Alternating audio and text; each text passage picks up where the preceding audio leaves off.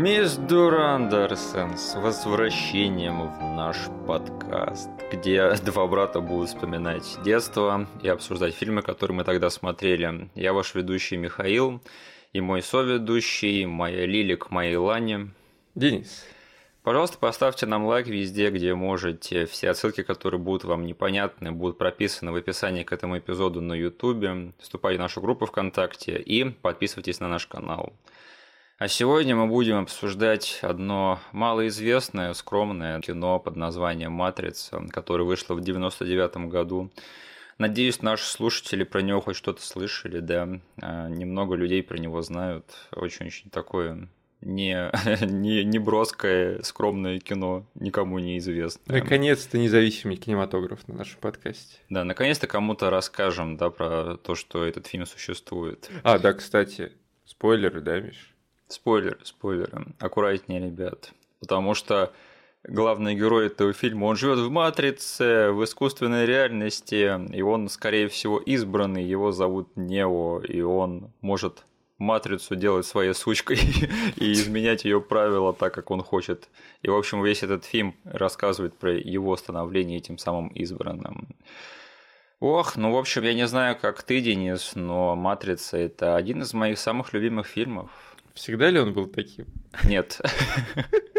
Слушай, ты меня довольно-таки, видимо, хорошо знаешь, потому что весь поинт того, как я хотел объяснить свою любовь к этому фильму и почему он один из моих любимых — это что он таким стал как раз-таки постепенно. То есть я помню, что я его в детстве довольно часто пересматривал, но не сказать, что ради сюжета, потому что мне всегда казался, казалась матрица одновременно супер крутой и супер недоступной.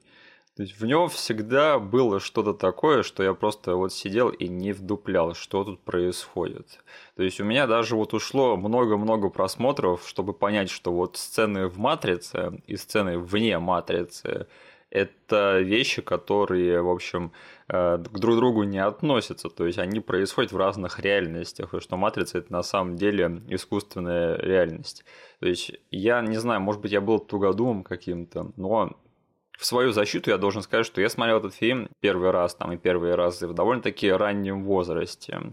Поэтому неудивительно, что у меня ушло время, чтобы полностью э, вкусить все смыслы этой картины. У тебя как с этим фильмом? Ты его сразу же полюбил и понял, или у тебя тоже ушло какое-то время на все эти вещи? У меня в одном смысле очень похожая на тебя история, в другом совсем нет.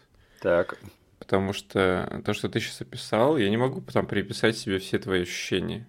Угу. Как было?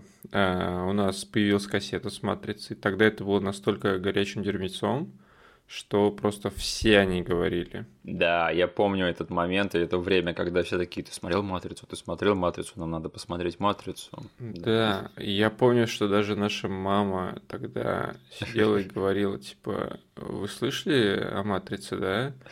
А когда появилась у нас эта кассета, кажется, я у друга взял, или мы в прокате взяли, вот, что он сказал, а, это та самая «Матрица». Вот. И когда потом уже, даже пару раз, когда он заходил к нам в комнату, когда матрица была у нас включена по телеку, да. а, вот та самая кассета там игралась на репите, второй или третий раз она говорила. А, вот эта матрица, вот в ней вот это вот происходит, как меня это бесит, все об этой матрице говорят. Короче, да, хайп тогда был а, очень высокий. И э, оказалась эта кассета у нас. Я начал смотреть этот фильм, и там даже потом уже ретроспективно смотреть на то, что «Матрица» сделала с тем поколением, да, грубо говоря, было два больших лагеря. Один – это люди, которые сказали, что, чуваки, э, успокойтесь, там, все, что сделала «Матрица», да, это там бывало в, в литературе, даже в каком-то вроде фильме уже до этого. Спокойствие. Ненавижу Матрица... таких людей. Матрица никому не открыла глаза. Вы чего? Типа, почитайте классические, там, научно-фантастические романы от вот этого чела, от этого чела. И вторая, типа, группа людей, которая тоже очень большая, это люди, которым Матрица открыла глаза. А, ну, представьте, и ты, Миш, тоже вспомни, там персонажа, не знаю, дельфина из э, «Даже не думай», да? Ох, вот это кринж. Ты сейчас не видишь мое лицо, на меня кринжит так, что я просто скукожился, как улитка, на которую посыпали соль. Да, вот люди, которые такие, блин, а ведь реально есть такая вещь, как киберпанк, Да. есть такая вещь, как э, виртуальная реальность, искусственный интеллект, а, и может быть я тот самый избранный, я буду хакером, короче, все такое, я не просто там белый воротничок. Люди, которым Матрица открыла глаза, люди, которые там познакомились, грубо говоря, с киберпанком, с э, там серьезной какой-то э, такой мрачной историей о будущем через Матрицу. И я там не говорю, что это единственные два лагеря, лагеря которые существовали, но они были такими, довольно-таки многочисленными. И был я, который, короче, увидел это все. Я тогда понял, что там, ну вот, в отличие от тебя, где матрица, где реальный мир. И я посмотрел первый раз матрицу, пожал такой плечами, такой, а? Такой, Окей, окей.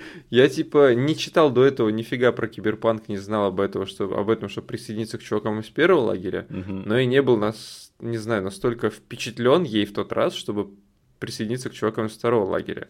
И я просто, грубо говоря, наслаждался тогда bullet time ом. Экшен. То есть для Экшен. нас с тобой сработал экшен в детстве. Экшен, bullet time и slow-mo. И типа третий акт о Матрице для меня тогда был самым таким пересматриваемым куском. И если мы запускали эту кассету еще раз, там в первую половину, первые две трети фильма я мог там отходить куда-то, своими делами заниматься. И когда начиналась вот эта тема, когда Неос Тринити стоят и на них летят эти полки с пушками, я понимал, ну все, вот, я сейчас могу включаться обратно.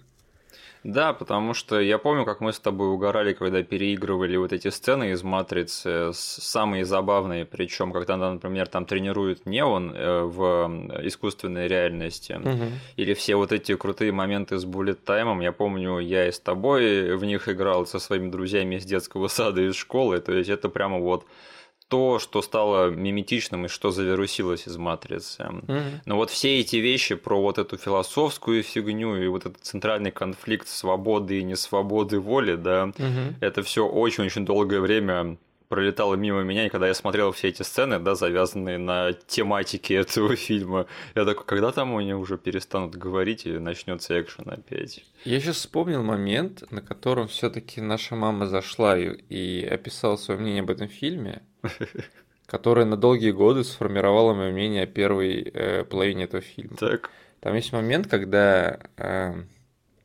персонаж э, Сайфер, вроде зовут его, Да. э, ну, Джо Пантелианна. Джоуи Пенс, да. Вот, да, когда он сидит э, с агентом Смитом в ресторане Мгм. и кушает мясо.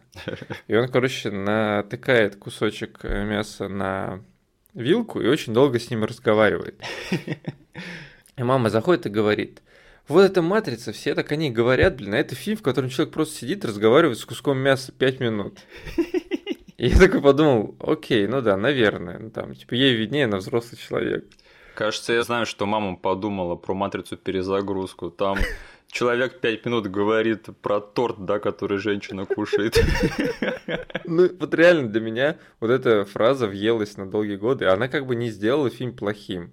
Нифига, я просто понял, что там в первой половине люди просто сидят разговаривают со стейками. Да.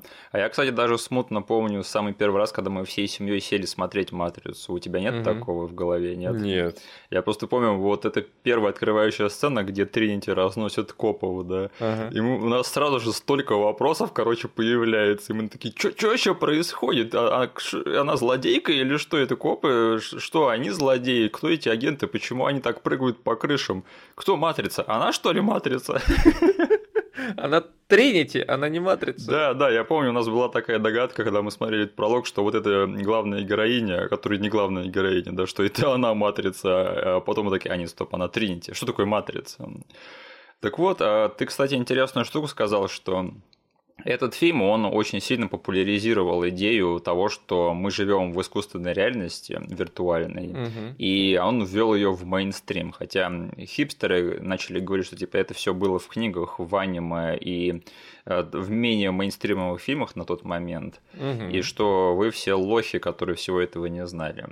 У меня такой вопрос: ты понимаешь, почему именно матрица вывела эту концепцию в мейнстрим? То есть в чем был ее фокус, который она провернула?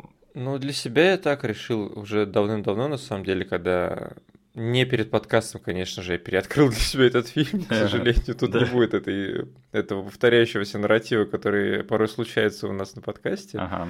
Я давно открыл для себя, и, блин, да, я, я очень люблю идеи, э, которые очень схожи там с идеями, которые прозвучали в «Матрице», и там люблю тоже аниме какое-нибудь посмотреть, которое вышло до этого, да, насладиться каким-нибудь произведением э, старым. Ну, тоже даже, не знаю, взять какого-нибудь чисто киберпанковского «Бегущего по лезвию», да? Да. То есть стилистика давным-давно была показана. Но посмотрев тогда «Матрицу», в переоткрывающий для себя просмотр, я понял, что м- эти люди, которые стояли за созданием этого фильма, они хоть и культивировали очень многие идеи, витающие в воздухе либо в других медиапространствах, Мгм. они смогли это, ладно, скроить в одной точке вот в этом фильме, обмазать это таким стилем, который сформировал, не знаю, целое поколение, да, Да. поговорить на очень компетентном, очень хорошо поставленном режиссерском языке и сценарном, и актерском. То есть одно дело просто сказать, я вот это все читал, я все знаю, какого черта вы все это не знали, но все это, весь этот капустник и весь винегрет, который у тебя на бумаге изначально, вот как концепция звучит, который ты принесешь продюсерам скажете, смотрите, есть вот эта аниме книжка, есть еще вот этот фильм, а мы это все хотим в единое целое связать. А, После этого еще, блин, не знаю, столько работы по тому, чтобы это все привести в как- какому-то общему знаменателю, чтобы добавить туда немножечко всего от себя.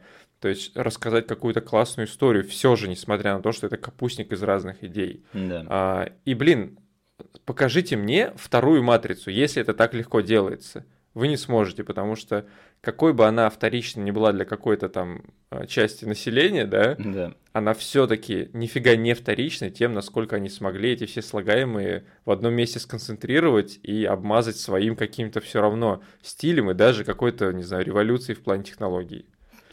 Ты сейчас так сказал, типа, покажите мне вторую матрицу. Я хотел пошутить про перезагрузку, да, а закончил Нет, свою нет, мысль нет. вообще революции. Я такой. Это что, Денис какому-то супер-пупер каламбуру, что ли, ведет? Что это происходит? Я старался, старался. Э, Ты все правильно сказал, и это все правда, но мне кажется, один аспект вообще э, того, как люди восприняли матрицу и ее пиар-компании, он немного смылся временем, потому что мне кажется, что прямо по-умному сделали Вачовски, это что они преподнесли концепцию виртуальной реальности как твист. М, И не в конце фильма, да, как это обычно бывает, а они сделали это в конце первого акта. мгм. И надо помнить, да, что вот все трейлеры, если сейчас посмотреть, они все задавались вопросом, что такое матрица, когда они М-м. пиарили этот фильм. Мы вместе с Нео заходили в фильм, не зная, да, и пытались с ним Именно. разобраться. То есть там вот эти были непонятные трейлеры, где Киану Ривз э, крутые вещи вытворял в непонятном слоу-моушене, да, который никогда не видел. И в конце надпись типа «Что такое матрица?» И люди такие «А что это и правда такое? Надо пойти узнать». Мгм. И все шли смотреть какой-то непонятный фантастический боевик с Киану Ривзом. И тут оказывалось, что они смотрят фильм про виртуальную реальность, что мы все в ней живем. Мгм. И именно этот момент, вот это вот, знаешь, оттягивание рогатки любопытства и супер достойные и прямо целостные ответы на все эти вопросы, это именно то, что очень сильно срезонировало с мейнстримной публикой. И именно Мгм. поэтому после этого появилось столько всяких чудил, да, которые бегали и кричали, мы живем в виртуальной реальности, мы живем в виртуальной реальности, надо принимать красную таблетку, если что, всегда будем бороться с машинами. Я посмотрел фильм, да, который заканчивается песней Wake Up группы Rage Against the Machine, который фильм про то, что надо просыпаться и гневать против машин. Да. Я буду творить всякую фигню, ходить всегда в черном плаще. Да, да. И самое печальное, да, что сейчас, мне кажется, уже после «Матрицы» э, концепция того, что весь фильм это сон, да, или все это виртуальная реальность, это первое, что мы думаем, когда мы видим фильм с интригой какой-то, да. Да. И этот концепт просто сейчас невозможно повторить, потому что вот сейчас предоставлять кино, которое оказывается сном или искусственной реальностью, это просто такой плохой тон, такой, такой дурной вкус, что э- э- этим не занимаются, наверное, только самые бесталанные люди. Но знаешь что, мне кажется, что эм, Матрица бы не была настолько классной, если бы они совершили эту ошибку даже в 99 году, как ты сказал, они бы перенесли твист в конец фильма. А когда в конце оказывается, что матрица это на самом деле все был сон. Да, да то есть все-таки э, это было бы уже тогда дурным вкусом, мне кажется. Да. Не, мы еще поговорим про то, как этот фильм выстроен, у меня очень много мыслей. Но э, надо сказать, что вот неприятная штука произошла, что вот э, крутизну первого фильма, к сожалению, со временем немножечко подмочили его сиквелы. Угу. И я помню вот какое-то время прямо после этих сиквелов не знаю, не то чтобы лет 10, да, но какое-то время точно, когда люди вообще сомневались в величии IP-матрицы, и что, возможно, они все ошиблись в том, чтобы обозначить этот фильм великим шедевром. Чудилы перестали бегать по улице. Да, да. Но приятно осознавать, что все-таки со временем, особенно там последние лет пять, мне кажется, вот э, ядровой фандом матрицы, которые остались верны первому фильму, и даже и сиквелам, они все-таки своими усилиями в э, территории интернета все-таки восстановили доброе имя первого фильма, и что он теперь считается просто бесспорной классикой. И знаешь, э, такой, такая параллель у меня напросилась, пока я делал research к этому фильму, что вот в 2003 году вышло два э, великих завершения э, великих трилогий. Первая это была «Матрица. Революция», да, а вторую ты можешь назвать? 2003 год. Да. Ну, come on, трилогия начала нулевых, какая вторая есть великая? «Властелин колец»? Да, да. «Возвращение короля» вышло с... в один год с революцией. А-а-а. И я такой подумал, короче, «Возвращение короля» это был «Мстители. Финал» 2003 года, да. А «Матрица. Революция» это был «Восход Скайуокера» 2003 года. Мне кажется, параллель просто сама собой напрашивается. Да. Ну и да, про себя, наверное, и про кого-то еще я могу сказать такой постыдный факт, что на какое-то время в моей жизни матрицу затмила шматрица. И мне до сих пор за это стыдно, да, мне до сих пор стыдно вспоминать, что я пересматривал все эти переводы Гоблина на повторе какой-то промежуток своей жизни. И я потом делал такую серьезную когнитивную рекалибровку, да, с самим собой и пытался просто активно забыть, что такое шматрица и все шуточки из нее, чтобы снова начать по достоинству ценить просто матрицу, да, потому что шматрица, вот это пережиток времени, да, то есть это просто, это то, что надо похоронить в прошлом, оставить там больше не включать никогда. У тебя был такой, нет? У меня нет, потому ага. что, возможно, я «Шматрицу» не так часто смотрел. Окей. И я ее посмотрел тогда после трилогии «Властелин колец». Mm. И для меня всегда «Шматрица» была более слабым произведением Пучкова. Mm-hmm. Но а, до сих пор даже «Шматрица» руинит нам некоторые просмотры, потому что сейчас мы смотрели с женой этот фильм, и она все равно не могла делаться от ощущения, что на роли танка сидит Газманов. Братан, задавлю шляпа. Блин, я первый хотел пошутить про Газманова в этом подкасте. Спасибо, Денис. Она просто сказала это вот во время просмотра. Мы сидим, там Тэнк, короче, отлично отыгрывает то, что у него брата убили. И она просто берет и бросает эту фразу. Типа, я не могу делать ощущение, что тут Газманов играет. А кто может, Денис? Никто не может. Это было понятно даже без Гоблина. Все это и так понимали. А мы с тобой хотим, да, забыть этот пережиток только делаем, что вспоминаем о нем сейчас. Да я, в принципе-то, его и забыл. Я могу там буквально 2-3 шутки за весь фильм вспомнить. Я просто что хотел сказать, что я не так часто пересматривал «Властелина колец» Гоблина, потому что они все были дико долгие. А «Матрица», ее можно, «Шматрицу», ее можно было пересматривать довольно-таки легко. Так что для меня она была более оптимальным вариантом в свое время. Ну и да, последний раз я смотрел «Матрицу» два года назад, когда этот фильм выпускали, перевыпускали в кинотеатрах. Я с удовольствием сходил, посмотрел на большом экране. К сожалению, пришлось посмотреть этот фильм в дубляже, но ради картинки оно того все таки стоило и хорошего звука. А ты не смотрел «Матрицу» на большом экране? Лох? Не смотрел. Сидор?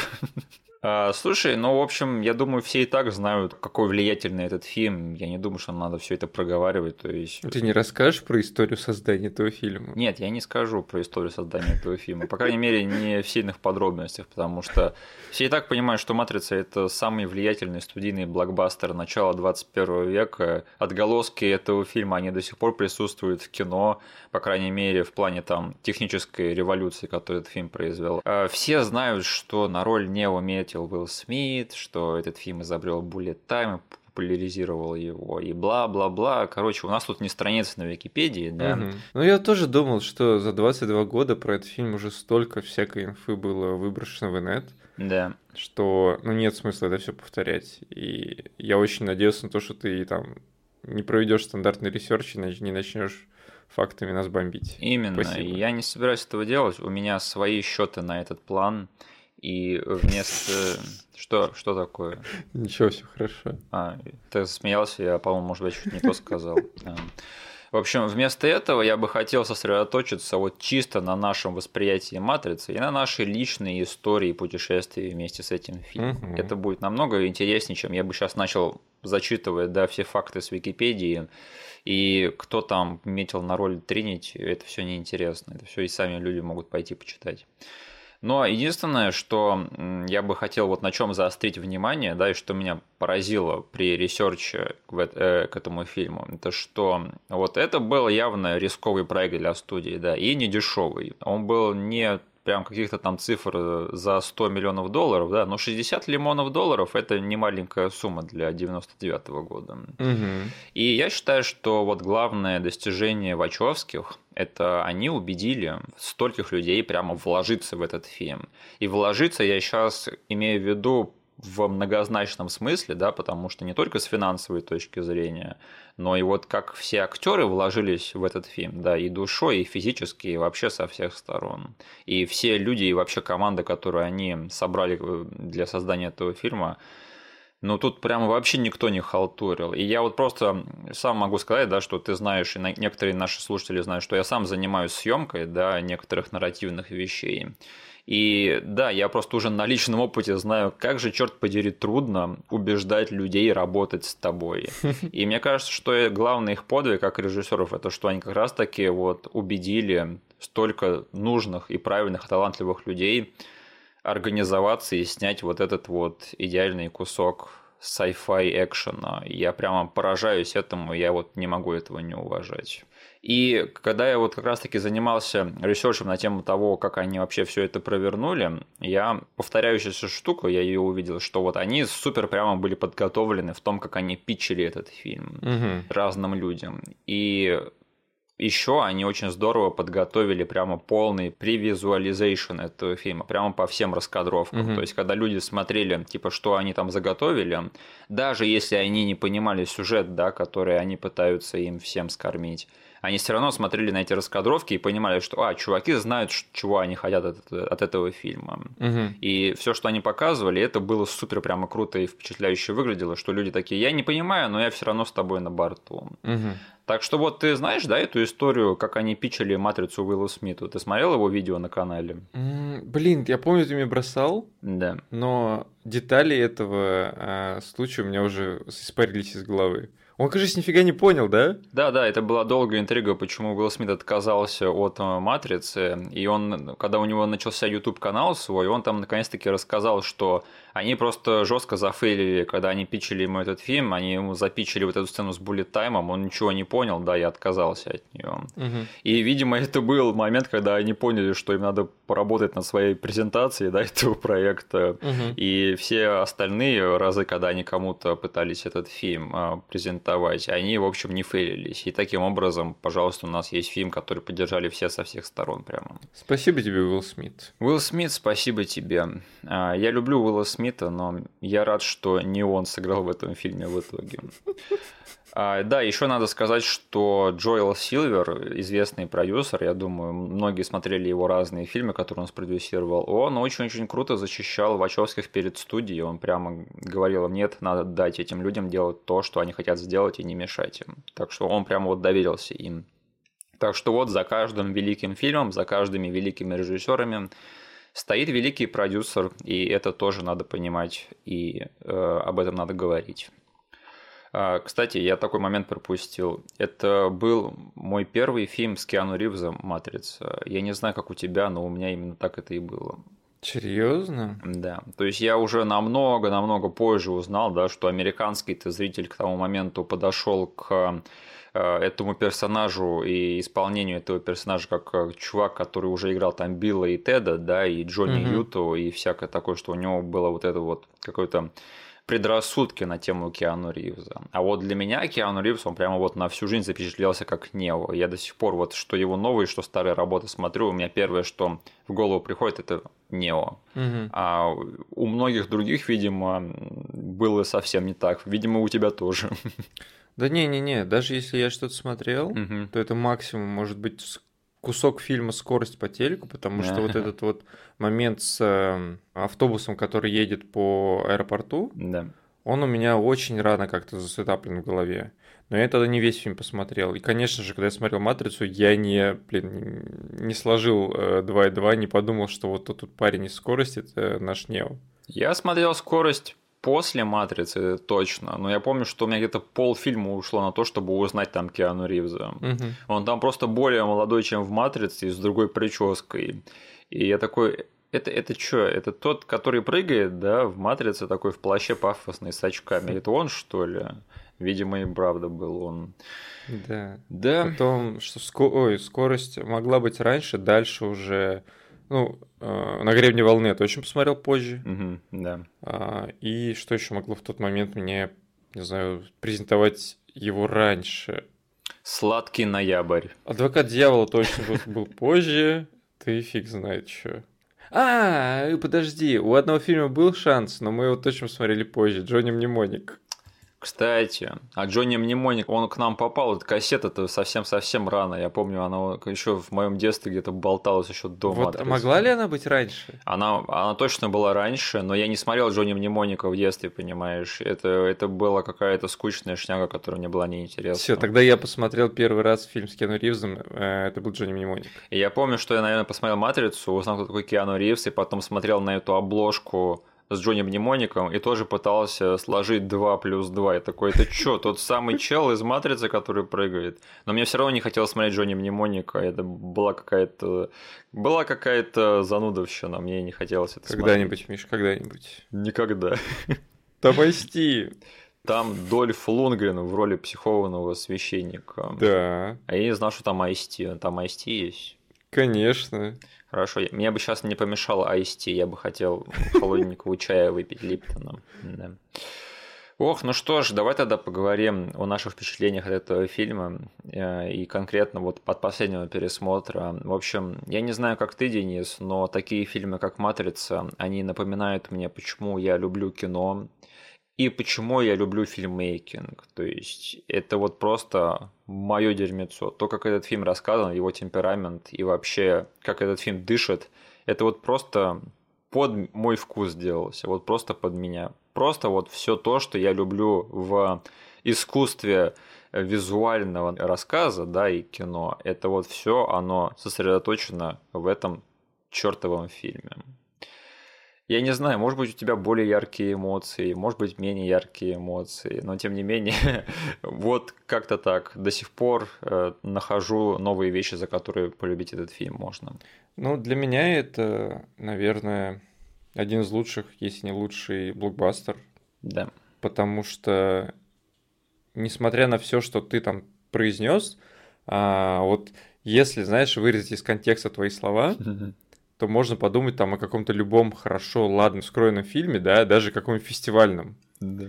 И ты там будешь прав во всем, типа, и в нарративной, и визуальной части, потому что очень многие там хорошие работы выступают. Но еще вот вместе со всем этим, со всеми этими амбициями, да, со всеми этими все-таки какими-никакими, хоть и там, да, есть определенная пачка хипстеров, которые говорят, что все это было раньше, но все равно в каком-то смысле этот фильм ставит челлендж зрителю ты реально э, не шел на какой-то нон-стоп экшен э, попкорновый, тупой, да, в 99 году, когда шел на «Матрицу».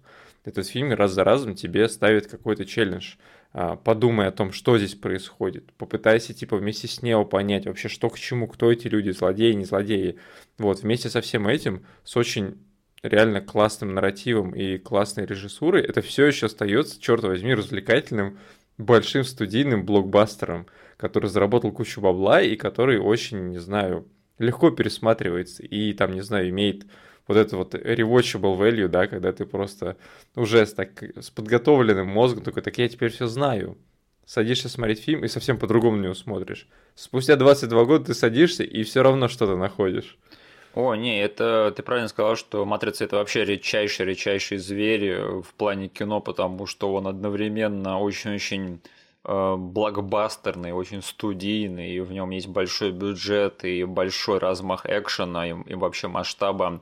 Но тем не менее, это не сказать, что традиционное кино, то есть не сказать, что оно играет прям по правилам драматургии законом, да, потому что взять хотя бы пролог этого фильма, где мы встречаем одну из главных героинь, она представлена как злодейка в этом фильме, то есть она убивает да. невинных копов, и непонятно вообще, что происходит это такое вот доверие прямо к зрителю, и что вот как они здорово скармливают ему всю информацию, да, точнее, сетапы этой информации, которые позже будут объяснены, и как это все здорово просто работает друг с другом, хотя не должно работать. И все это работает благодаря исполнению вокруг того, что происходит, этого, того, что написано. Да.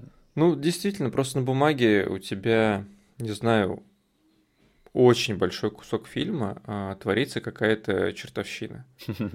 То есть на, который, на которую ты просто смотришь, если первый раз в 99 году смотришь этот фильм, с таким выражением ВТФ.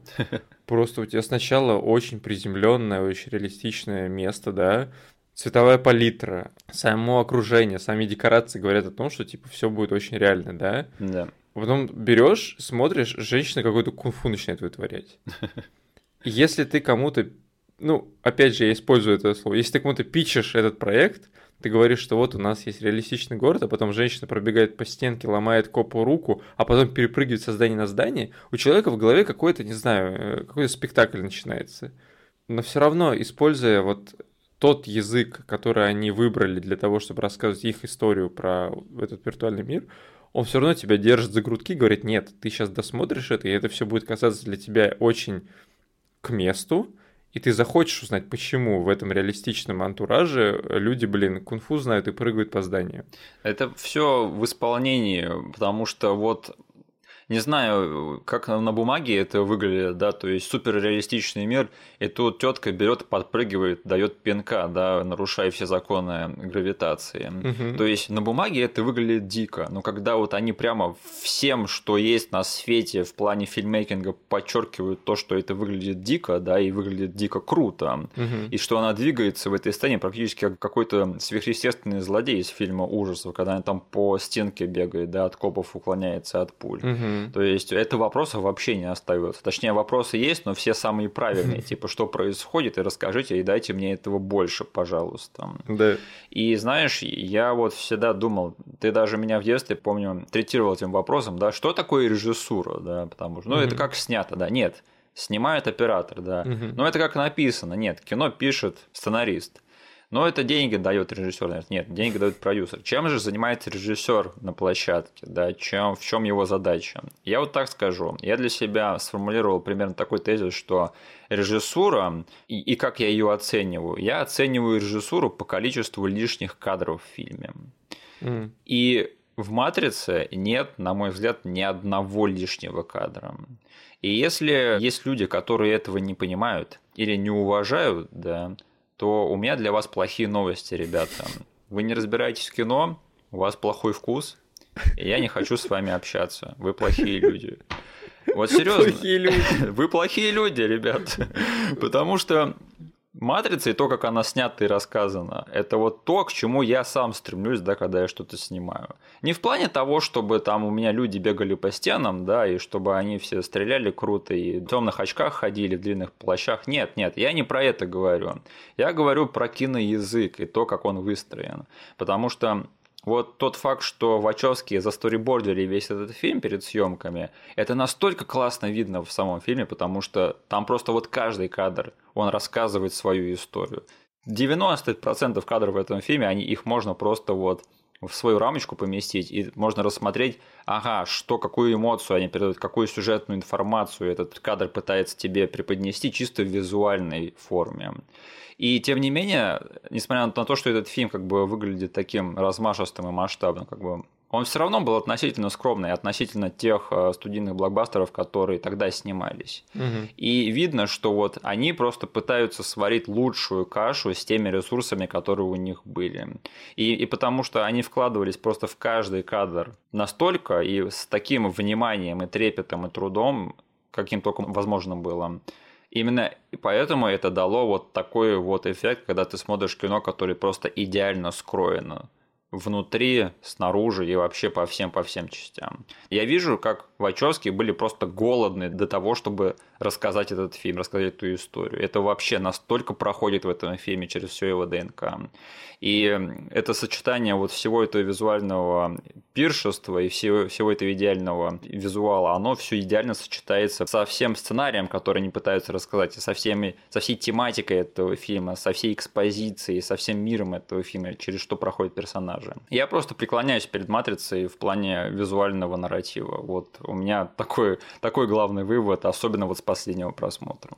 Я очень рад, что мы задокументировали в аудиоформате твое определение плохого человека и что твое стремление не быть таким. Он не любит «Матрицу», да? Я еще очень много раз думаю, в жизни буду возвращаться к этому определению. Да, да. Вот, но эм, очень важный момент, про который ты сейчас и до этого рассказал, э, когда рассказывал про создание этого фильма, это чувствуется, блин, если на фаст-форварде прокрутить у себя в голове все события первой матрицы, все локации, в которых персонажи побывали, да, Да. все выборы, которые они сделали, все какие-то, не знаю, э, арки, которые они прошли, все, не знаю, экшен сет-писы и даже какие-то экспозиционные вещи, да, Да. то оно настолько, не знаю, очень... Вот ты проматываешь эту штуку, и там так много всего меняется, там очень много всего. Мне кажется, что если э, в, текущем, в текущих реалиях там Netflix или Голливуда, да, Да. что-то похожее бы запичили, они сказали, ну тут как минимум давайте распилим этот фильм на два, а то и трилогию замутим. И появятся те самые лишние кадры, про которые ты говоришь, да? Тот факт, что они реально застрибордили все заранее, позволил им не словить э, случаи, знаешь, когда вот порой бывает про фильм говорят, фильм рождался в монтаже, да? Да. И обычно это видно, потому что ты сидишь, и ты как бы из того, что есть, ты уже понимаешь, что назад дороги нет, ты не сможешь ничего там доснять.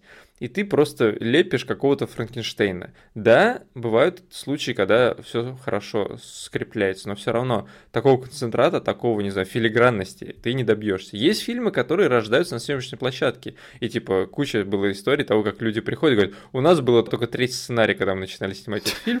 Там чел сидел, на коленке дописывал, пока мы снимали начало. Вот слава богу, этого здесь не случилось. Грубо говоря, у людей до начала съемок фильм уже был не только в голове, когда это все не оформлено, и когда то- как только ты начнешь снимать это все на камеру, ты поймешь, упс, а в голове-то у меня оно вот так вот было. Придется тут вот еще добавлять сцены, нужно будет раздувать бюджет и говорить, смотрите, придется вот доснимать, потому что в голове оно у меня немножко по-другому выглядело. Сториборд это, ну, грубо говоря, вот этот полушаг в сторону съемок, когда ты все Да, раскладываешь на то, как оно выглядит. И если ты смог это сделать, то очень сложно, блин, переложить из головы на бумагу и понять, блин, а все реально классно выглядит, и оно меня устраивает. Это просто титаническая э, работа, но она также, как я понял, послужила им питчинге, да, потому что, скорее всего, они использовали вот эти вот наработки, когда показывали людям. Да, да. И это гораздо легче людей мотивировать и, за- и как это на свою сторону переманивать, а, когда ты им показываешь то, о чем ты говоришь. Они просто ты заходишь к ним в лифт и говоришь, представьте, чел в темноте бегает по стенке, потом фигачит а, с вертухи копа, потом перепрыгивает со здания на здание. И Уилл Смит сразу разворачивается и уходит. Ты им показываешь, показываешь людям, которые там не самые последние места занимают в кинематографе, которые уже сразу могут вот эту вот раскадровку применить, там, не знаю, на какую-то пленку, где-то добавить света тени и понять, что это уже какое-то серьезное дерьмецо будет, я готов в это вложиться. Короче, вот мне кажется, это очень важное решение было с их стороны, все-таки прям разложить весь фильм от и до. И именно поэтому у них получилось такой, не знаю, все-таки это фильм, который идет, ну, без титров, наверное, все-таки для меня это всегда будет двухчасовой фильм. Да. Они запихнули в двухчасовой фильм настолько много всего и в такой концентрации, и оно не чувствуется раздутым. Оно чувствуется, как я уже до этого сказал, филигранным, отточенным, и все на своем месте. И классно, что ты дошел до того, что произнес это определение э, режиссуры, что наличие лишних кадров. Мне кажется, они избавились от многих лишних кадров еще на стадии раскадровки. А все почему? Да потому что им долгое время отказывали в создании этого фильма. Да, им угу. пришлось сначала снять фильм «Связь» с Джиной Гершон и Дженнифер Тилли. А, у них идея «Матрицы» была до «Связи»? Да, да, они пришли к Джоэлу Сильверу, там вообще была такая история, что они же написали сценарий к тому фильму с Антонио Бандерасом и Сильвестром Сталлоне, помнишь? Убийцы. А, откуда это мемная гифка есть еще? Да, да, где там Антонио Бандерас перед ноутбуком такой. И они еще тогда пытались пропихнуть Джоэлю Сильверу матрицу, но ему нравился сценарий, но он говорил, ребята, вы не режиссеры, да, сидите пока на месте. И они такие, challenge accepted, пошли, сняли связь, это был успешный фильм, и они убедили тем самым Джоэла Сильвера в том, что они и режиссеры хорошие. И поэтому таким образом вот с менее масштабного фильма им дали более масштабный фильм. Поэтому к тому моменту, когда им все-таки дали деньги, при том, что для такого фильма, да, который там э, постапокалипсис, сумасшедшие спецэффекты, там масштабные экшн-сцены, где там вертолеты в небоскребы вхерачиваются. 60 миллионов долларов – это не так много для такого масштабного проекта на тот, на тот момент. И поэтому вот из всех этих ограничений, да, они понимали, что нам надо эти 60 миллионов просто каждый цент использовать, просто продумать угу. каждую мелочь, и чтобы каждый цент был на экране. И именно таким образом родилась вот эта вот при визуализации этого фильма и вся его раскадровка. И именно поэтому этот фильм так здорово перенесся на большой экран, потому что если бы не было всех этих ограничений, да, они бы расслабились, и у них бы получилась какая-нибудь матрица перезагрузка или еще хуже восхождение Юпитера. Вот и смотри, для сравнения, можете вот сейчас, кто нас слушает, да, пойти нагуглить два кадра. Поставьте э, рядом кадр, любой, любой кадр из первой матрицы, да, скриншот какой-нибудь, и рядом поставьте скриншот из э, «Призрачной угрозы. Звездные войны». Это два фильма, которые вышли в один и тот же год. И посмотрите, вот где настоящее кино, да, а где кат-сцена из э, игры на PlayStation 2. При том, что один из этих фильмов сняли люди, у которых были все ограничения на свете, а второй фильм снял чувак, у которого были просто все ресурсы на свете, не было никаких ограничений. Так бывает же, да, когда вот у тебя чем больше ограничений, тем больше это заставляет тебя креативничать и тем, тем больше стараться. Конечно. И я ничего не говорю, э, Лана и Лили Вачовски это очень-очень талантливые люди, и они доказали множество раз. Но, ну, а, к сожалению, со временем они сами показали, да, что чем меньше у них э, творческих рамок и ресурсных рамок, да. тем больше херня у них получается на выходе. Я просто в шоке от того, как все-таки здорово все сошлось именно вот на этой матрице. По поводу того, как этот фильм вообще выстроен и почему этот трюк, мне кажется, не получается вообще ни у кого больше, это потому что этот фильм, он выстроен так, что вот он на протяжении всего первого акта, он задает очень-очень много вопросов, да. Угу и не дает практически никаких ответов вот до того самого великолепного ревила, что оказывается матрица это все вокруг главного героя, все не настоящее. И там вот если потом вот ретроспективно посмотреть, там так все стратегически, тактично и филигранно выстраивается, да, все вот эти вопросы, на которые потом даются ответы, которые еще и логичны внутри вселенной этого фильма.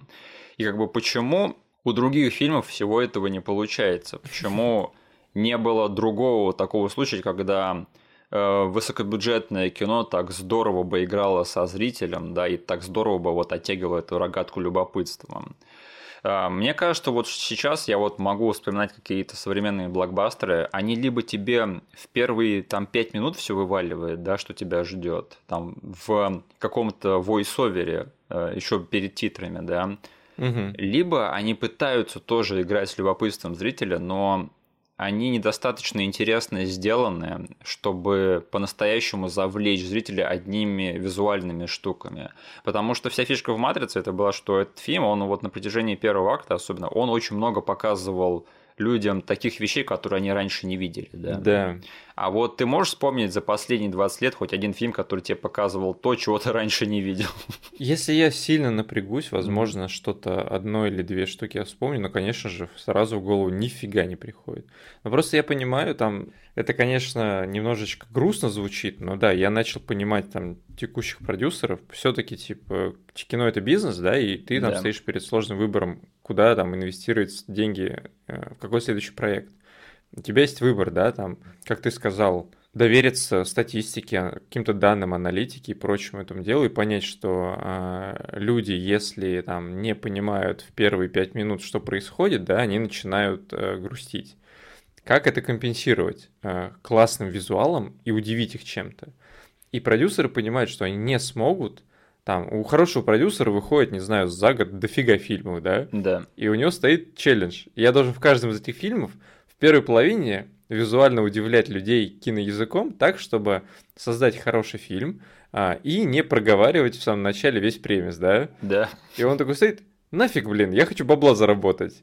Если вот есть такой путь э, простой, где я просто расскажу либо текстом на экране, либо у меня чел зачитает это все с экрана, главный герой Криса Прата найму.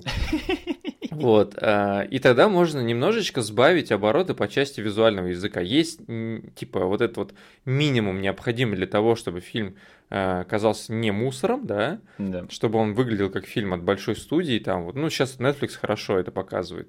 То есть вот этот фильм «Красное уведомление», про который мы с тобой говорили, мне кажется, он как раз-таки сделан. Вот на... у него есть минимум того, чтобы можно было запихнуть в трейлер, и люди повелись на то, что, ну, вроде выглядит дорого-богато, надо смотреть, а не какая-то фигня. А, Денис, это Netflix, им главное, чтобы зритель посмотрел первые там три минуты. Это все, да. что им нужно. Да. да. Да, вот. И, короче, э, да, если сейчас э, и кто-то хочет э, рискнуть с тем же, не знаю, с тем же случаем, что произошел с Матрицей, пожалуйста, типа, формула известна. Вы должны всего-то навсего изобрести в 2021 году визуал, который будет держать у экрана вот этого вот ленивого чувака, который теперь даже не в кинотеатр идет, а он на диване сидит. Да. Который должен будет терпеть просто ворох моментов, которые будут вызывать ну, только вопросы. И будут первые 40 минут. Если вы сможете это сделать, вперед. Я верю в вас. Не, ну я понимаю, когда, например, это делают фильмы Марвел, да, то есть они закладывают все, что их ждет зрителя в первые пять минут. Да. Но вот, например, вспомнить самые амбициозные студийные проекты последних 20 лет, например, у меня первое, что приходит в голову, это Дюна и Аватар, да. Угу. Эти фильмы в первые пять минут тоже выкладывают всю экспозицию про тот мир, который мы сейчас будем смотреть. То есть они там объясняют, вот Пандора это бла-бла-бла, и мы туда летаем, добываем ресурсы. Угу. Дюна такой, вот это Аракис, мы туда летаем, добываем ресурсы. Ну, я бы Дюну тут немножечко позащищал, потому что угу. Дюна на самом деле здесь такой пример, который все-таки ближе, чем все остальное к матрице, по части челленджей, которые он ставит э, зрителю. Да, я, кстати, недавно пересматривал ее и думал такой, блин, это великолепное кино, но я все равно вижу, где продюсеры попросили да. чуть-чуть больше объяснить, чуть-чуть больше да. объяснить, потому что зритель может не понять. Если бы Дэни Вильнюву дали вообще совсем разойтись, то, мне кажется, мы бы получили вторую матрицу. Да, да просто на спектре, да, вот в котором есть э, на одной точке фильм, который объясняется в первые пять минут войсовером, да, и матрица, да. мне кажется, Дюна все все-таки, как, как бы мы ее сейчас не хайли за вот этот вот э, нарратив в самом начале, она все равно бли- гораздо ближе к матрице, чем все остальное, что выходит. А фильм Спектр? Спектр? Ну, ты сказал, на этом спектре. Ты сказал на фильм Спектре, я такой, а фильм Спектр, он где на, на этом, этом спектре? спектре? А Спектр, Спектр... Подожди, я не смотрел его же. А, ты не смотрел фильм Спектр? Да. И ты не знаешь, где он на этом спектре? Да. А ты где на спектре? Блин, ты просто мастер ломовых каламбуров. Поздравляю тебя. Потому что я инспектор. Детектор. О, блин, извините. Серьезно, посмотри «Спектр», не такой уж плохой фильм. Да ты мне все рассказал. Эх, черт подери. Э, так вот, на самом деле, представь вот эту вот альтернативную вселенную ужасную, да, где Матрица начинается свой совер от Тринити мы живем в постапокалиптическом будущем и спасаем людей из виртуальной реальности, и мы нашли человека, который может быть избранным, и еще мы умеем гнуть э, правила матрицы и классно бегать по стенам. Да-да-да. Этот чел все еще не знает этой правды, но мы ему расскажем. Да. И Q Rage Against the Machine, песня Wake Up в этом фильме про то, что надо пробуждаться и гневать против машины. Блин. Да, это было бы ужасно. Спасибо, Джоэл Силвер, за то, что ты не стал на этом настаивать. Вот вот, господи, человеку надо памятник ставить за то, что он не свалял херню. И даже вот в остальном, да, помимо этого первого акта, как бы не сказать, что это традиционный сценарий, сильно традиционный, при том, что он рассказывает, по сути, историю героя, да, становления героя, но такую, которой больше нигде никогда не было. Угу. И вообще, в остальном, Матрица это чистый постмодернизм, это киберпанк, sci-fi, плюс китайские гонконгские боевики и плюс аниме. Попробуй из всего этого сварить борщ, да? Именно. Ну, то, что я в самом начале говорил, я очень восхищаюсь тому, насколько эти люди, там, не знаю, взяли из разных мест вещи, которые их прут, да, да. на которых они выросли, которые, типа, из которых они черпали вдохновение. И это большой челлендж э, из такого набора разных мест сварить что-то, не знаю, связанное, что ли. Да, потому что они провернули еще какую фишку, что все вот эти замиксованные вещи, они обоснованы как-то внутри фильма, да, потому что вот да. сколько потом фильмов пытались после «Матрицы» в Голливуде снимать экшен на ниточках, да, и как нелепо это выглядело в этих фильмах. Блин, да, я, кстати, именно на этом просмотре я понял, что, ну, до конца понял, что люди, которые хотели сварить там борщ, да, или сделать винегрет из э, вещей, которые не миксуются, что нужно сделать, блин? Нужно подобрать э, нарративное какое-то обоснование всему этому делу. Да, так, чтобы да. ни у кого не было вообще вопросов, что тут происходит, и что они могут делать все, что угодно. То есть любые стилевые, экшеновые вещи запихивать и сказать, блин, люди, это будет частью нашей истории, и вы еще скажете, вау, офигеть как. Да, да. То есть ни одному другому фильму, который пытался то же самое сделать, не удавалось. И именно в этом фишка стилистической э, стороны матрицы, что вот они прямо ее вот эту вот попкорновую составляющую, которая дико крутая, но которая может быть выглядеть супер нелепо в неправильных руках. Да. Они ее прямо так здорово связали и э, просто поженили с, э, с сюжетной частью что до такого не каждый может додуматься далеко. И да, вот даже вот в сценарном плане сколько тут рисков, да, еще и после этого первого акта, который просто задают одни вопросы. То есть э, меня всегда поражало, да, сейчас я наконец-таки утвердил эту мысль, что, черт подери, они так жестко выпиливают всех друзей главного героя во втором акте этого фильма. Да? В каком еще фильме такое было, да, чтобы главный герой встречал там компанию чуваков, и они все дохли, как мухи во втором акте, то есть просто один за другим. Тут довольно-таки серьезный бодикаунт среди положительных персонажей к концу фильма, и это заслуживает уважения, мне кажется. И да, странно, я единственное, я вот этих вот актеров больше нигде никогда не видел. Ни одного из всех э, вот этих вот компаний Новоходоносора и команды Морфеуса. Ну, если только не считать Сайфера. А, ну Сайфер это, конечно, Джой Пенс, он не, не пропадет, да, но вот конечно. даже Олег Газманов, да, он должен был вернуться во второй части, но у него что-то там не получилось из-за гонораров, и он отказался. Mm-hmm. Лох, да. Ох, ну и, конечно же, в этом фильме один из лучших третьих актов на свете. То есть то, как Вачовский эскалирует экшен, Ребята, это надо учиться у них просто, вот серьезно. Смотрите третий акт и записывайте все, что вы там видите. То есть там вот эта вот перестрелка в лобби, потом обстрел с вертолета и падение на этом вертолете. И как бы думаешь, что вроде бы все, да. Обычный фильм бы на этом закончился, когда да. Нео ловит Тринити на вертолете. Но потом они бегут в подземку, и там Смит начинает мочиться с Нео.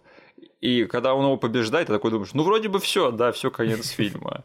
Но тут еще погоня по улице с агентами. Кстати, классная идея для экшн-сцены, да, когда он убегает от агентов, и они э, мутируют в разных людей случайных, то тут, то там. Это же супер креативно. Это просто концепт офигенный, который да. классно еще и переложился на пленку. Но э, у меня флешбеки были, не знаю почему, о, о другом фильме, где есть тоже классная погоня с Кену Ривзом. Такая на ногах. Когда он там в конце ломает себе ногу, да, и начинает э, стрелять в небо, да. Именно. Потому что он любит Патрика Суэйзи. Да, да. Жалко, что тут такого не было, я бы посмотрел. Как вместо э, агент Смит ломает ногу, смотрит да. на него и в тайне понимает, что он все это время любил Нео. И начинает из своего дезертигла шмалять в небо, да, такой Другие агенты такие смотрят, что со Смитом случилось, он что-то совсем не туда пошел. И это было бы хорошим мостиком к тому, что случится с, со Смитом во второй части. О, да. Он совсем с катушек слетит. И он начинает заражать всех вокруг, да.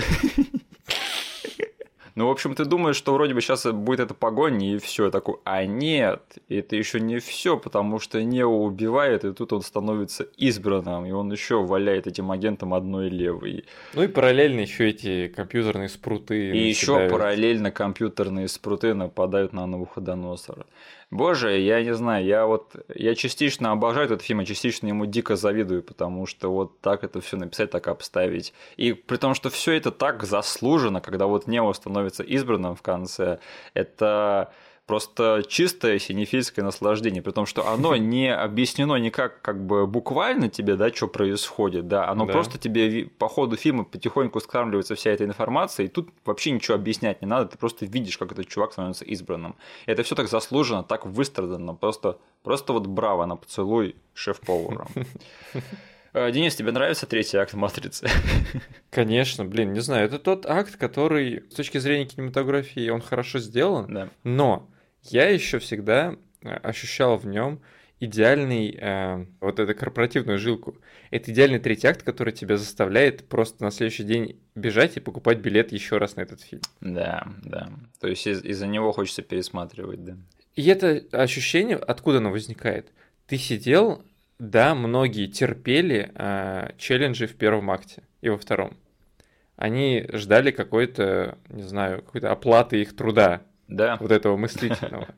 И если бы этот фильм в третьем акте какую-то фигню бы преподнес, что-то уровнем ниже, я думаю, уровень удовлетворения публики не был бы настолько высок. Ты бы просто вернулся бы домой и сказал там своим родным, ну, типа, да, норм фильм, там, типа, вот такой-то твист. Я вам сэкономлю, типа, время, можете не ходить. Но они на противоходе, типа, публику берут тем, насколько они тебе говорят, чел, сейчас нифига экшена не будет, мы будем там ходить под дождем, ходить по каким-то этим хакерским тусовкам, да, чел там будет максимум бегать среди этих это офисного пространства от агентов, да? Вот. Будет какая-то дичь твориться с закрыванием рта, с какие-то паразиты, блин, какой-то боди-хоррор начнется. Терпи, чел, терпи, он типа сидит из последних сил, как бы дожирает свой попкорн, который уже заканчивается к этой минуте. Да. Но третий акт, он на противоходе тебя берет, и там, не знаю, с минус 10 до 11 поднимает градус крутости, и ты такой сидишь, блин, я теперь еще раз хочу сходить, потерпеть вот это все, пересмотреть все, что было в первом акте, чтобы опять насладиться этим э, экшеном в конце. Да, при том, что второй акт, он достаточно скромен на экшен, да, там, по-моему, только вот эта вот тренировка Нео в кунг-фу зале тренировочном. Да. И потом вот эта небольшая экшн-сцена, когда там выпиливают всех дружбанов Нео и Тринити. Да. И, и драка там со Смитом и Морфеусом. Но это довольно-таки скромно по сравнению с тем, что происходит в третьем акте. Но это не, что там, 10 страниц экшн-сцен, 10 страниц экшн-сцен, Типа того, там скорее философский монолог, да, экшн-сцены философский монолог, экшн-сцену. Да. И опять же, если на самом деле присмотреться, да, вообще кажется, этот фильм производит впечатление, что экшен в этом фильме достаточно такой богатый и масштабный, да.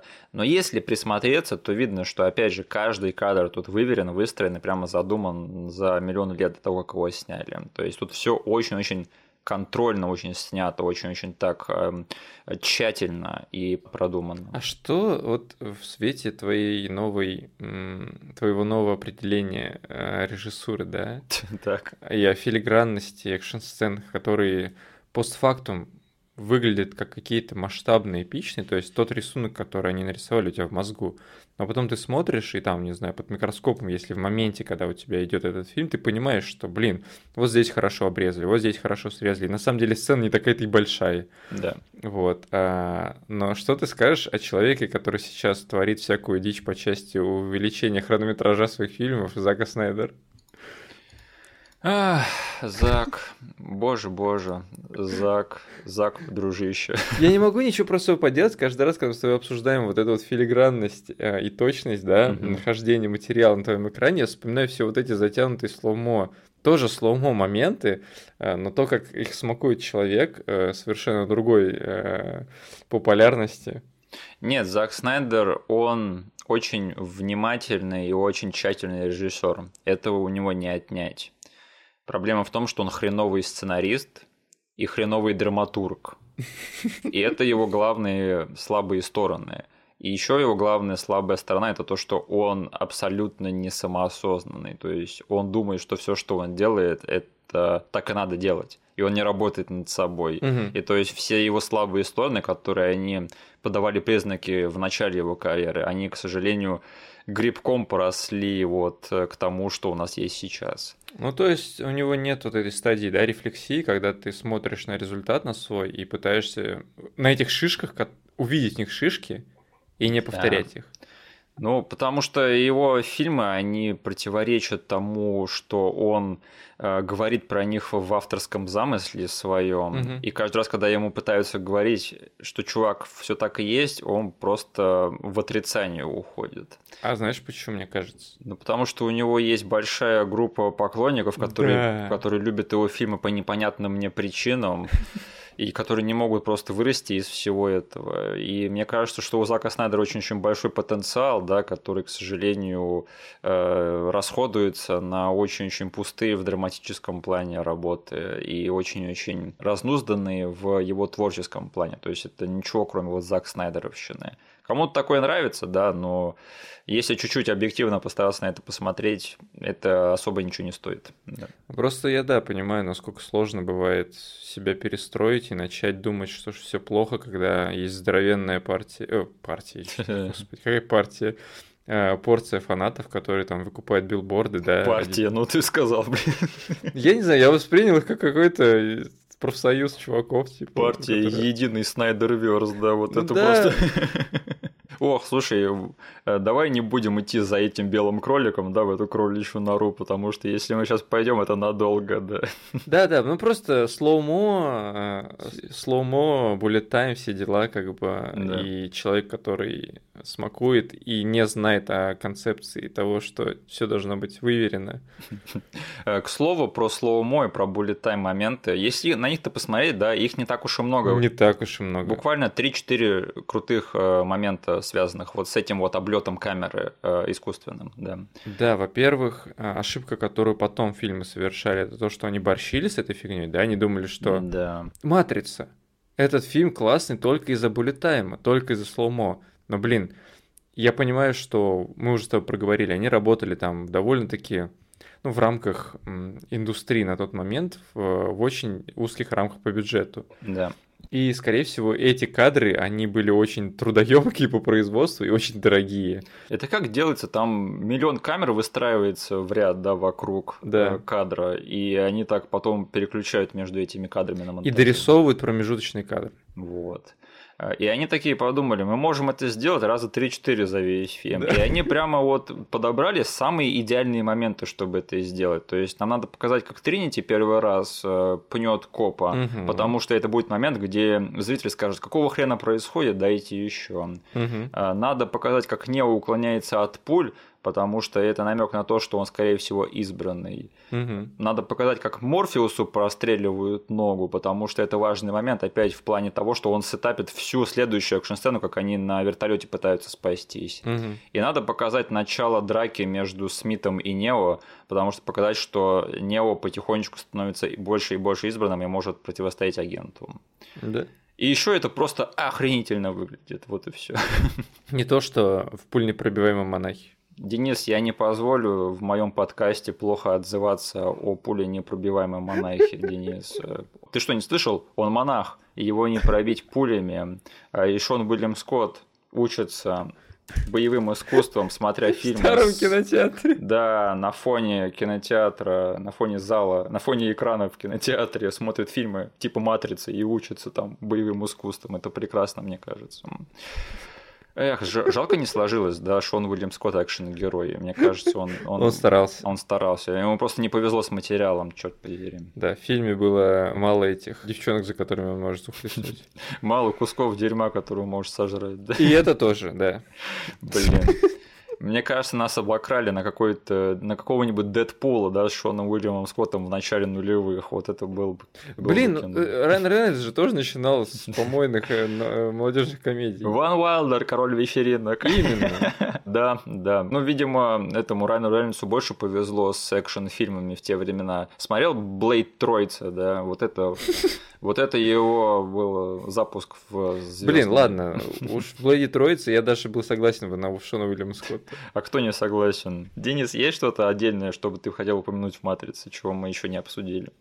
Э, в «Матрице», ну, у нас э, произошел очень важный просмотр семейный этого фильма, да, и наконец-таки я раскрыл свою жену. Она бы приняла э, синюю таблетку. Я бы тоже. Да? Извините, я человек комфорта, я люблю когда, в общем, меня не трогают, да, я не хочу знать ничего лишнего об этом мире. Ну ты засранец. А ты бы принял красную таблетку и врубил бы песню Wake Up Rage Against the Machine. Именно. Про то, как надо просыпаться и гневать против машин. Именно. What you просто... say, what you say, what you say, wow. Я просто понял, что у меня теперь в семье... У меня в семье не один сайфер, а два сайфера. Я не сайфер, Денис, я мистер Андерсон с возвращением возвращения, мы вас заждались. Ну просто в той сцене, когда Сайфер сидит и тоскует по стейкам, мне кажется, вы с моей женой э, углядели себя. Частично, но я бы не стал никого убивать ради этого, я не настолько отмороженный, как э, Сайфер, да, потому что он прямо, он с каким-то больным удовольствием убивал всю свою бывшую команду, да, и вот этот момент мне непонятен. А в остальном принципе, знаешь что, мне кажется, матрица недооценена. Что плохого жить в реальности такой же, как мы живем? Что, лучше идти жить там, блин, в этом Зионе, что ли? Я видел, они там странные, чувак, у них странные вечеринки. Да. Нет, пожалуйста, сижу в коконе, сижу в матрице. Это обычный мир, все зеленое. Если додуматься, можно нарушать правила гравитации. Это же, по-моему, прекрасно просто. Все зеленое. Да, все зеленое. Зеленый идет моему цвету глаз. Ну ладно, ладно. Возможно, вы бы... Как это... Э, в этом фильме есть такая э, контрпартия со стороны Морфеуса, да? Да. А в реальности я бы начал э, быть чуваком, которого вы с моей, со стороны моей семьи уговаривали бы тут остаться. Uh, да, не, мне кажется, на самом деле недооцененный концепт того, что задаться вопросом, да, а может быть, матрица это не так уж и плохо на самом деле. Э, не хочу заходить далеко в нашу беседу, да, но может быть сиквелы, точнее вот новые сиквелы будут про это чуть-чуть побольше. Угу. Это было бы. Ну, кстати, интересно. блин, да, интересно, вот э, с учетом всего творческого пути, который мы лайтово обсудили тут, да. То есть ребята, которые работали с дикими ограничениями, которые просто, не знаю, выгрызали свой путь к большому студийному блокбастеру, все это поёфнулось для них. После этого все двери были открыты, все бюджеты были э, безлимитные, да, да. очень долгое время. А, провал за провалом, все равно люди имели какой-то кредит доверия к ним. И по итогу они все-таки достигли дна, да, с этим фильмом. Что у них там последний был? Все-таки Юпитер не был последний, да? У них был Юпитер, но их последняя, к сожалению, неудача. Это был э, сериал Сенсей, это восьмое чувство который был успешный и многим нравился, но его Netflix внезапно закрыли на втором сезоне. Угу. И в 2018 году вообще были печальные новости, что Вачовские закрывают свои офисы в Чикаго, потому что не могут их поддерживать. Да. Вот. А через год объявили, что будут снимать новую матрицу. Совпадение? Не думаю.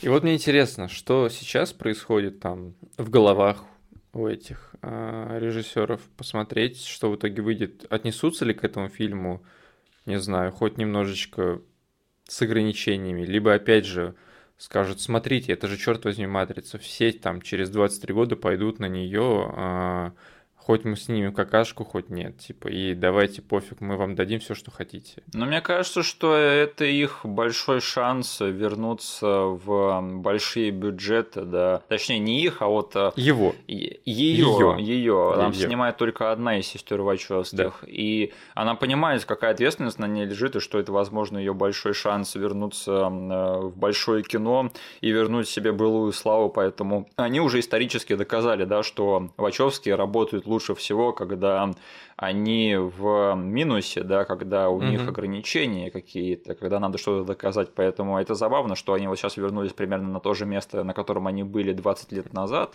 25, да. 23. И э, что сейчас им надо, по сути, сделать то же самое, что когда они снимали первую матрицу. И это, все эти разговоры меня очень жестко подогревают к выпуску новой матрицы, конечно же. Да. Угу. Что-нибудь еще ты хотел бы что-нибудь сказать? А, да все, наверное.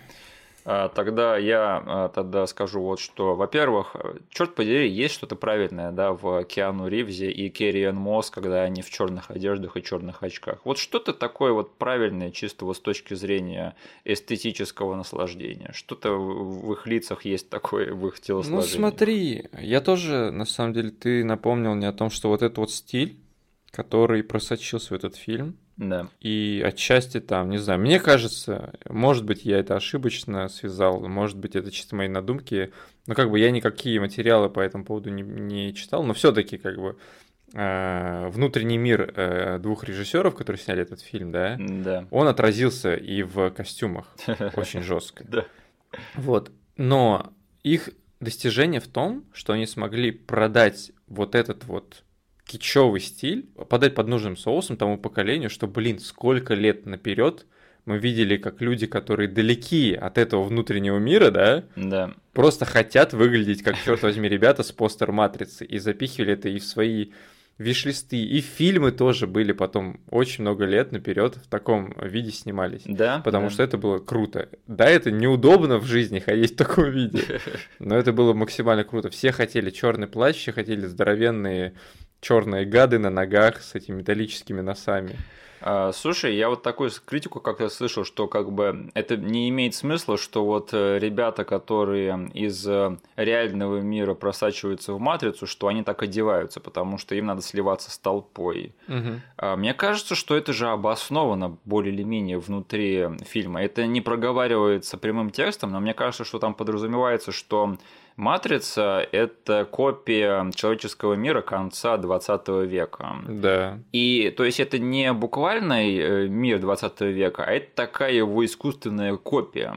То есть машина, они буквально там взяли какие-то атрибуты того времени и типа сделали его так близко, как могли. Поэтому да. во вселенной Матрицы там все такое нарочито искусственное. И вот даже если посмотреть там, например, какие-то будничные сцены, как, например, там в офисе, да, там все такое очень-очень формализованное и нереалистичное.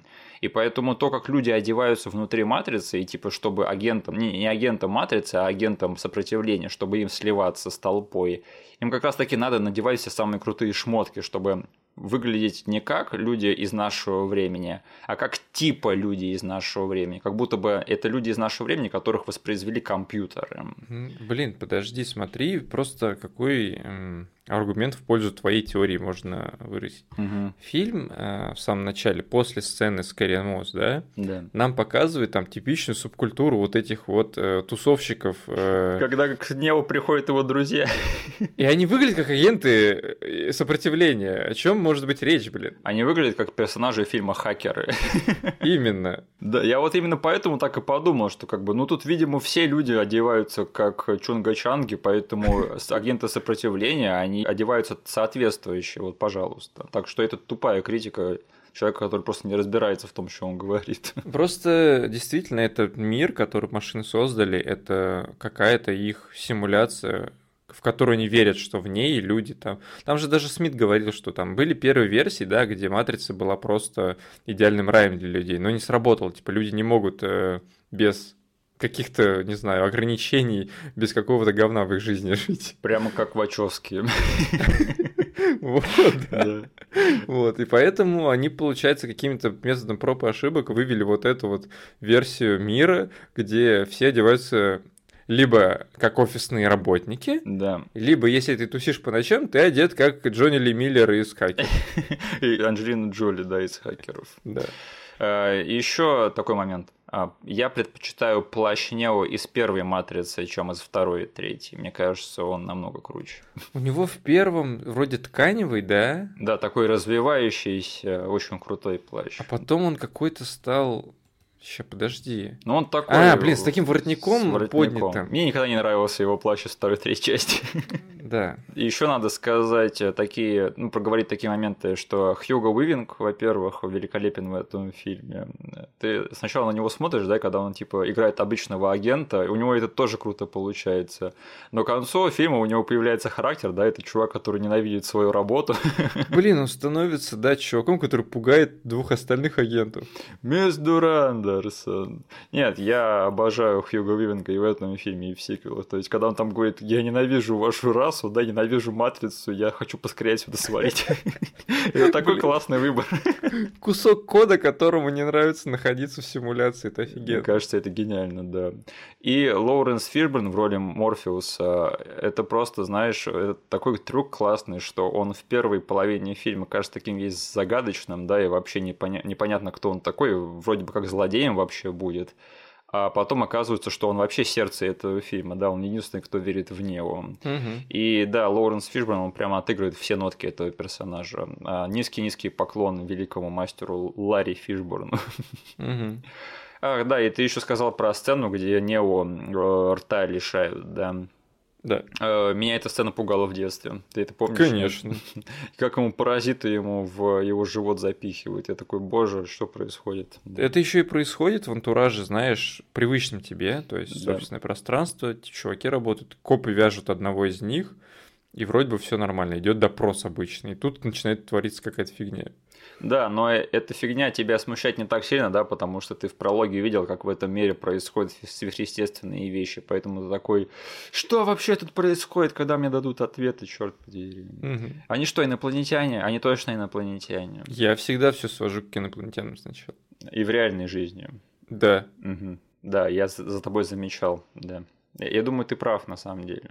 Короче, я прошел дополнительную милю в подготовке к сегодняшнему эпизоду, и я пересмотрел сиквелы Матрицы. О, подожди, Да. до этого, когда ты последний раз смотрел вторую, третью часть?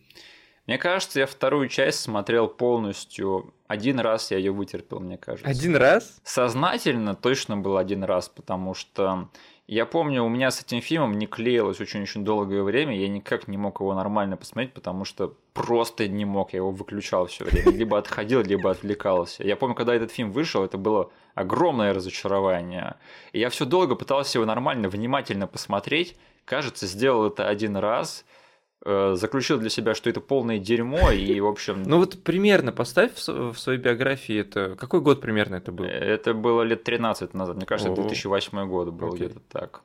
А, Матрицу революцию, я помню, я пересматривал лет 10 назад, чтобы поугарать над экшеном. Мгм. И, в принципе, у меня это получилось. Я до сих пор защищаю революцию как э, э, фильм, в котором как бы сюжета нет, да, но экшен там очень прикольный. И только ради этого я его иногда пересматривал. Ну, лет 10 лет назад, да, в принципе, для меня сработало. Короче, а а ты, кстати, ты давно пересматривал «Матрицы»? Так, вышла перезагрузка, я сразу же это посмотрел, Да.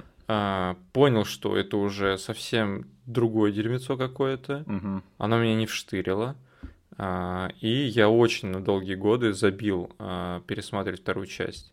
Я помню, что тогда вся ре- э, реакция публики была такой, чуваки были на стороже, Да. они как бы с одной стороны боялись опускать этот фильм, потому что думали, ну, наверное, это как как- какой-то сетап к третьей части, да, что все поёфнется, все нормально, терпим, чуваки, короче, главное не бухтеть. Да. Вот.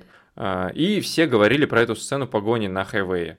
А, И они говорили, они нашли вот единственный положительный момент, который можно мусолить до выхода третьей части и терпеть, типа стиснув зубы. Хм, Да. Вот. Потом вышла третья часть, а, и я помню, что я ее тоже посмотрел, и мне очень понравилась э, экшн-сцена в Зионе со всеми этими роботами, да, это было что-то новенькое. И, блин, драка двух суперменов была офигенная тогда. Да, да. Но я вообще сюжет второй, третьей матрицы для меня тогда просто пролетел мимо меня. Я никакого пей по части там ворлдбилдинга не, не получил в третьей части, да, э, и закинул эти два фильма на полку на очень долгие годы. Потом Да. а, по телевизору каким-то образом я поймал вторую и третью часть, посмотрел их от и до, и сформировал мнение, что я наконец-таки понял их сюжет. А, Ходил, наверное, два дня гордый собой, что я наконец-таки раскусил и понял сюжет второй части и третьей. Был очень рад собой, а на третий день я их забыл. Я до сих пор нифига не помню из этих фильмов. Окей, э, тогда вот моя история продолжается, продолжение следует. Это что э, вообще до сих пор один из моих любимых кинков в жизни это было объяснять э, людям, которые защищали сиквелы Матрицы, что они ничего не понимают в жизни. А, и называть их плохими людьми, да? А, Да, да, я очень, очень этого стыжусь. И, короче, я тут решил такой, окей, выходит новая матрица. Мы с Денисом будем обсуждать первую матрицу в подкасте. Я такой, если не это возможность и повод пересмотреть все матрицы э, залпом, то я не знаю, когда он еще представится. И, в общем, я решил это сделать. Я пересмотрел первую матрицу с удовольствием и такой, ну ладно, сейчас придется вытерпеть какое-то говно и потом дождаться главной битвы в Зионе, да, и битвы двух суперменов. И я вообще готовился к этому всему только чтобы разнести эти два сиквела в нашем подкасте сегодня. Денис, я с таким удовольствием пересмотрел «Матрицу. Перезагрузка и революция». Я, я планировал разбить их на два дня, да, и посмотреть сначала перезагрузку, потом революцию. Я, короче, врубил революцию сразу же после перезагрузки. Я просто не Мгм. смог отойти от телевизора, и такой, мне надо знать, чем все это закончится. А там же еще заканчивается на To Be Continued, да? Да, да, то есть, и вот я наконец-таки понял вообще, про что эти фильмы и сюжетно, и тематически, да, и что главное, я считаю, что это все, вот вся вот это вот, все это предприятие Матрицы 2 и 3, что несмотря на все то, что оно такое косячное, оно все-таки заслуживает уважения, потому что это очень-очень амбициозные фильмы, и это не лениво сделанное кино. Э, Вот все, что я сказал про первую часть, да, сегодня, то, что мы сказали, то есть, что это прямо идеальное сочетание там режиссуры и сценария, и того, как надо рассказывать истории, да, это все не про вторую и третью матрицы, вообще ни разу. Это и главная проблема, потому что они меркнут по сравнению с первой частью. То есть ты ставишь вот это вот просто э, идеально выверенное, выверенное произведение искусства рядом вот с этими двумя очень косячными произведениями искусства. Но они вообще не, не выдерживают сравнения.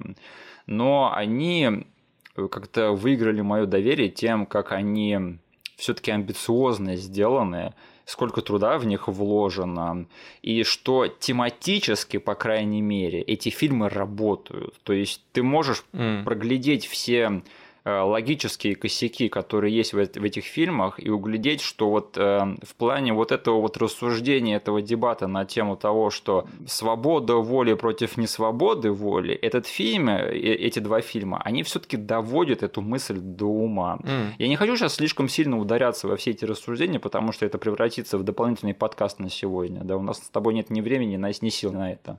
Но тематически я для себя сформулировал, про что эти фильмы. И очень-очень многое в них понял.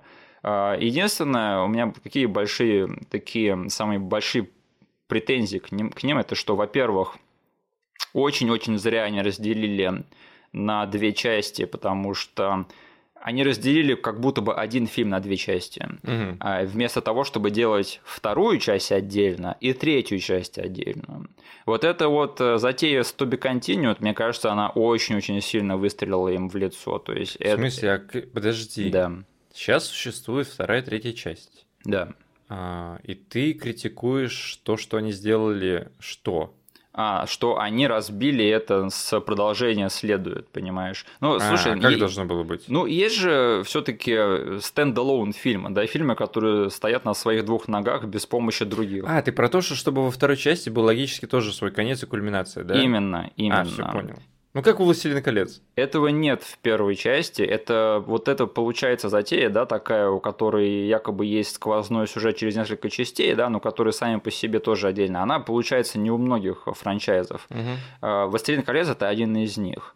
Но это такой lightning in the battle, да, как мы говорили. Да. А вот «Матрица», мне кажется, надо было сделать отдельно вторую часть, додумать ее э, нормально и продумать ее, и потом уже нормально взяться за третью часть. Но из-за того, что они взялись за обе части одновременно, это все им похерило, и поэтому они, к сожалению, не смогли вложить столько же труда и внимания, сколько вот в первую часть. Угу. Поэтому получилось два таких неидеальных фильма, которые, если ты смотришь их вместе, они все-таки кумулятивную дозу свою дают. Но я вообще прекрасно понимаю, как люди смотрели в свое время сначала одну и были разочарованы. Смотрели вторую, да, когда они уже подзабыли, про что там вторая была. Угу. И думали такие, блин, это все того не стоило, это все какая-то шняга. И, к сожалению, да, вот в плане фильмейкинга они и рядом не валялись с первой частью в плане того, как выстроена первая матрица. Да, к сожалению, угу. вот этот момент мне больше всего жалко, потому что если бы они взяли время, да, и не спешили бы, и сначала бы разработали вторую матрицу, а потом третью, то, возможно, у них было бы время и силы, и вообще э, там креативных э, мощей каких-то, чтобы вложить столько же труда, сколько и в первую матрицу. Угу. И как бы если это отпустить, если этот момент принять просто, да, то этими фильмами можно насладиться. В них определенно есть ценность. Но косяки, которые в них есть, они тоже очень-очень явные, и там очень много над чем есть работать. Это вообще безусловно. Я не знаю, вдохновил ли я тебя сейчас на пересмотр их или нет. Смотри, просто да. когда я посмотрел их залпом по телеку, э, я же пришел к тебе первым делом и сказал, слушай, я посмотрел наконец-таки вторую, третью матрицу, и они не такие уж плохие, я их понял. Да. И ты тогда, типа, покрутил пальцем у виска. Вот. Да, я забыл сюжет, короче, к чертям, но вот то послевкусие, которое у меня осталось, оно, конечно, не сравнится с первой частью, но я тогда понял, что это не такие, типа, помойные фильмы. Блин, ладно, раз уж мы затронули эту тему, я должен это сказать. Но я просто в тематическом плане я готов разобрать вот про что трилогия Матрицы хоть сейчас вот по щелчку пальца. Хочешь, я это сделаю? Ну давай, только это будет монолог, я нифига не помню. Хорошо, смотри, вкратце. Первая часть Матрицы, она про то, что Нео становится избранном благодаря пророчеству. Да. Вторая часть матрицы, весь ее поинт, это в том, что пророчество это ложь и что Нео не избранный. То есть mm-hmm. это вот главная тема все, всей перезагрузки, что вот убрать вот эту вот тему из всего нарратива, что пророчество ложь, Нео не избранный. Избранных было дофига. Mm-hmm. И третья часть это уже про то, что Нео делает, узнав все то, что он не избранный, что пророчество это ложь. Может ли он пойти и все равно что-то сделать чтобы спасти своих друзей, свой город и всех э, людей, которые живут вне матрицы. Это же прям Дюна. Это же прям Дюна, да. То есть матрица перезагрузка, она должна была стать э, последним джедаем матрицы, да, когда все, что сетапилось в первой матрице, а это все оказалось неправда. И третья часть это уже последствия всего этого. Но из-за того, что они очень косячно все это сделали, это все не дошло до зрителей. И я вообще могу легко понять, как люди такие смотрят, типа, что происходит, что, что я эти люди и вообще куда все это идет. Потому что драматически там очень-очень большие косяки допущены. Mm. Там вот когда э, главные герои узнают про то, что пророчество это ложь, и то, и то что Нео не избранный, да, я вот сейчас смотрел, думал, вот на этом моменте было бы здорово, если бы Морфеус просто все свое говнецо выплеснул такой, mm. в смысле ложь? Я всю жизнь в это верил, я тебя искал, ты избранный, сучара, будь избранным, да. Но они узнают и про это и такие, а, окей. Ладно, пошли спасать его. Ладно, как-нибудь справимся сами. А кто-то нам говорит, что они э, ошибались это время. Этот полковник Сандерс. А, этот черт. Архитектор, да, в комнате, который подглядывает за всеми в душ. Да, да. А, как его? Джордж Карлин, да, из очень страшного кино Не могу. Я не могу, блин. Сколько фильмов мне заруинило очень страшно кино. Его и этот... А, этого архитектора еще Уилл Феррелл играл в скетче MTV, да. В общем, это, этот момент обсмеяли все на свете. Но там вот весь поинт этой сцены это в том, что Нео не избранный, и пророчество – это ложь. Угу. И мне нравится этот концепт, что как бы мы э, в первом фильме подводим к Мессии, да, во второй части мы говорим, что Мессии нет, и третья часть это типа, а что делать дальше, да, ну, есть какие-то варианты. И это замечательный, по-моему, концепт, который, к сожалению, опять же, чисто даже с драматургической части был очень косячно исполнен, но ценность в нем есть. И мне кажется, что если особенно сейчас подойти немножечко так с заниженными ожиданиями к, второй, третьей матрице, ими можно насладиться, потому что в них полным-полно классного экшена, и просто, опять же, вот этот чуйка Вачовских на стилистические всякие приколы, она осталась, и э, оно все еще проявляется вот во второй, третьей части. Да. Только мне объясни одну вещь. Да? Вампиры Вампиры, да. Этот Меровинджиан, этот чувак, который был архитектором, по-моему, одной из старых матриц, и поэтому все у него, кто перекочевал из его матрицы, они все были какими-то оборотнями, призраками и вампирами. И именно поэтому в его компании тусят два привидения. Ну серьезно, они же два привидения, чувак. Да, ну просто я помню, я тогда, когда посмотрел этот фильм, да. я не был уверен, что я все правильно понял. Я подумал, нет, да какие вампиры, вы что? Я, я, я просто тронулся умом. А потом я поиграл в игру Enter the Matrix. Да. И там есть просто целые уровни, где все, что ты делаешь, это добиваешь чуваков осиновыми колями в сердце. Блин, я так хочу переиграть в эту игру. И тогда они такие, блин, это реально вампиры были. Ну вот еще эту вторую часть погубило то, что они очень важные сюжетные моменты разбили по другим э, этим средствам передачи информации, да, то есть у них там вообще весь замут того, что машины роют туннель в Зион, это было в Ване Матрице в одной из короткометражек. А, да, точнее. А очень важная сюжетная линия, связанная с Найоби, да, Джадой Пинкет Смит, и призраком, который на самом деле не призрак, да, который другие люди-привидения в этом этом фильме, а он просто его зовут Призрак. Да. Если вас еще это не, недостаточно конфузило, то э, они разбили это вообще на игру, да, в которую сейчас невозможно поиграть. Да. И именно поэтому эта вторая часть и третья и впоследствии они очень-очень плохо сохранились э, в, в этом смысле. Но если опять же все это принять, да и все это понимать, то можно просто убить авторов, да, не напрямую, Вачовские замечательные люди, но если про себя убить этих авторов и попытаться так посмотреть на все это, то э, этими матрицами ими стопудово можно насладиться. Ну, я все равно собирался на самом деле пересматривать, потому что как смотреть новую матрицу, не посмотрев все остальные? Мой тебе совет, посмотри их залпом, да. Можешь даже, не знаю, на разные дни это разбить, да, хотя бы в перерыв в день, но было бы здорово вообще их смотреть в один день друг за другом. Да. Угу. Я не знаю, как у тебя там с графиком, но постарайся. А ты будешь пересматривать первую матрицу? Первую, конечно. Это, не знаю, один из моих вообще любимых фильмов. Да. А, и он раз за разом доказывает то, что он очень легко пересматривается. Да. И, не знаю, каждый раз тебе либо дает а, заряд старых добрых каких-то ностальгических эмоций, либо даже иногда что-то новое дает, потому что моя память, как вы поняли, работать только следующие два дня после просмотра. Я тоже буду пересматривать «Матрицу» еще много-много раз, и я до сих пор этот фильм пересматриваю, что-то новое подмечаю в нем, мне кажется, каждый раз такое. И самое главное, что этот фильм не только надо пересматривать, но его и хочется пересматривать. То есть мне хочется возвращаться к этому фильму каждые пару лет, и в общем, да, выпьем за еще очень-очень много просмотров «Матрицы». Будешь ли ты пересматривать сиквелы? Э, да, не так часто, но я думаю, что рано или поздно я тоже соскучусь по вот этому вот э, супер э, тебя как бы давящему experience у, да, не давящему, а который тебя переполняет, вот. Угу. Э, супер тебя переполняющему experience у, потому что вот просмотр этих двух частей, это как будто ты посмотрел какой-то супер-пупер epic, да, про э, эпическую битву, и вот я просто люблю такие вещи, и я с удовольствием как-нибудь пересмотрю все части залпом за один ну, день. Финальный вопрос, Миша. Да, да. Составишь ли ты список людей, которых обсирал все эти годы, и будешь ли ты теперь им звонить и извиняться? Ну, перед тобой, мне кажется, я сегодня извинился, да, за да. тот раз, когда ты мне попытался это объяснить, я такой, да ну, заткнись. А, да, я извиняюсь перед тобой, и я думаю, да, я составлю такой список, да, и сейчас пойду с помадой и вычеркну твое имя оттуда. И потом накрашу помадой губы, включу женственную песню и лягу на диван. Главное, потом по заднице не стреляй. Да.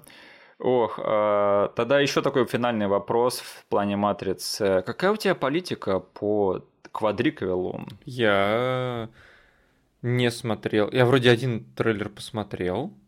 Нифига не понял. Был этому очень рад. Угу. И больше ничего не гуглил, не серчил, ни даже не пересматривал все это дело. И с удовольствием хочу посмотреть. В кино или на HBO Max? Я, наверное, пойду в кино.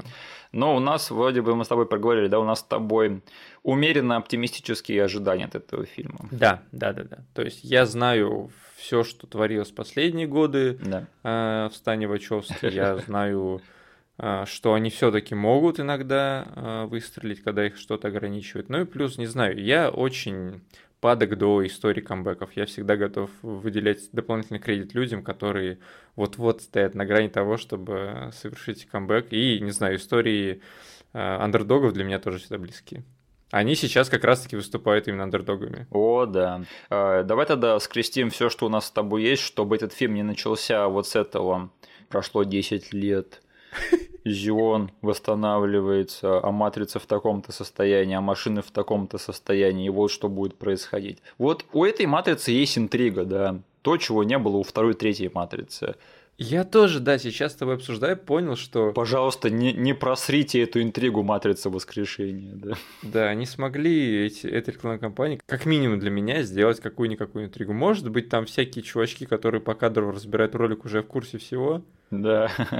В общем, было бы здорово, если бы эта матрица попробовала повторить трюк, и мы бы не понимали, что происходит всю первую половину. Блин, а мы же с тобой выкладываем с опозданием ролики. Вот будет смешно, когда выйдет матрица, наш подкаст она кажется полнейшим говном. Но мы выложим этот подкаст за два дня до премьеры новой матрицы. До, а. до премьеры матрицы воскресенья. Да. И Или воскресенье матрицы, да. Воскресенье матрицы. Воскресенье да, матрицы, который выйдет в четверг, да. Так что у нас есть с тобой, не знаю, целые сутки, да, мне кажется, обзоры и ревью должны выйти где-то за день до премьеры. У нас с тобой есть целые сутки на презумпцию невиновности. Да. Но я, я не знаю, как жить дальше, если новая матрица будет херней, вот честно. Так что я очень болею за этот фильм. Но ожидания от самого фильма у меня такие умеренно оптимистические. Надеюсь, надеюсь, все будет хорошо. Да ладно, тебе всего лишь нужно будет подождать 20 лет, да. пересмотреть ее и сказать мне, слушай, Денис, ладно, «Матрица воскресенья» такой уж плохой. Я, я бы сейчас готов, на самом деле, телепортнуться в будущее на 20 лет вперед, чтобы начать снова любить сиквелы Звездных войн, да, потому что эта рана до сих пор э, болит, на нее сыпет все новую и новую соль.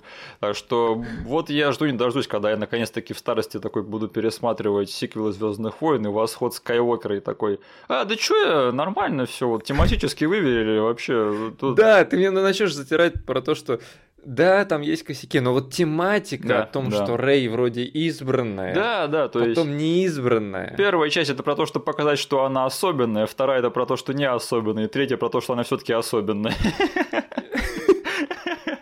Да, просто шизофренический эпизод, да. Она особенная, не особенная, но все-таки особенная, да. Это этот, э, знаешь, комикс, типа, когда типа враги к нам приближаются, закрыть ворота. Но впереди бегут хоббиты, типа, открыть ворота. Или там что там, э, но нам нужно пустить хоббитов, типа, открыть ворота на чуть-чуть. Время покажет, да, только время покажет. Ох, ладненько, тогда наконец-таки мы переходим к финальной рубрике нашего подкаста. Да, мы напомнили человеку про шанхайского связного, да, то есть человек долго не мог найти этот фильм, а мы его взяли и помогли ему найти. Это, это была вообще моя задача всего того эпизода, хоть кому-то напомнить про этот фильм. Человек мало того, что вспомнил, еще и посмотрел, и ему понравился этот фильм на пересмотре. А еще он ходил на гонку в кино, то, чего мы не можем сказать про самих себя. Вот прямо, да. прямо вы герой, вот серьезно, вы герой. А, Денис, а на следующей неделе у нас в подкасте будут мои голографические кубы. Спасибо, что нас послушали. Услышимся с вами на следующей неделе. Поставьте нам, пожалуйста, лайк везде, где можете. А, вступайте в нашу группу, а, подписывайтесь на наш канал, и все ссылки, которые будут вам непонятны, будут прописаны в этом эпизоде на YouTube в описании. Всего доброго, мисс Дурандерсон. Знаешь что, Миша? Да. Ты мой персональный Иисус Христос. Спасибо. Всем пока.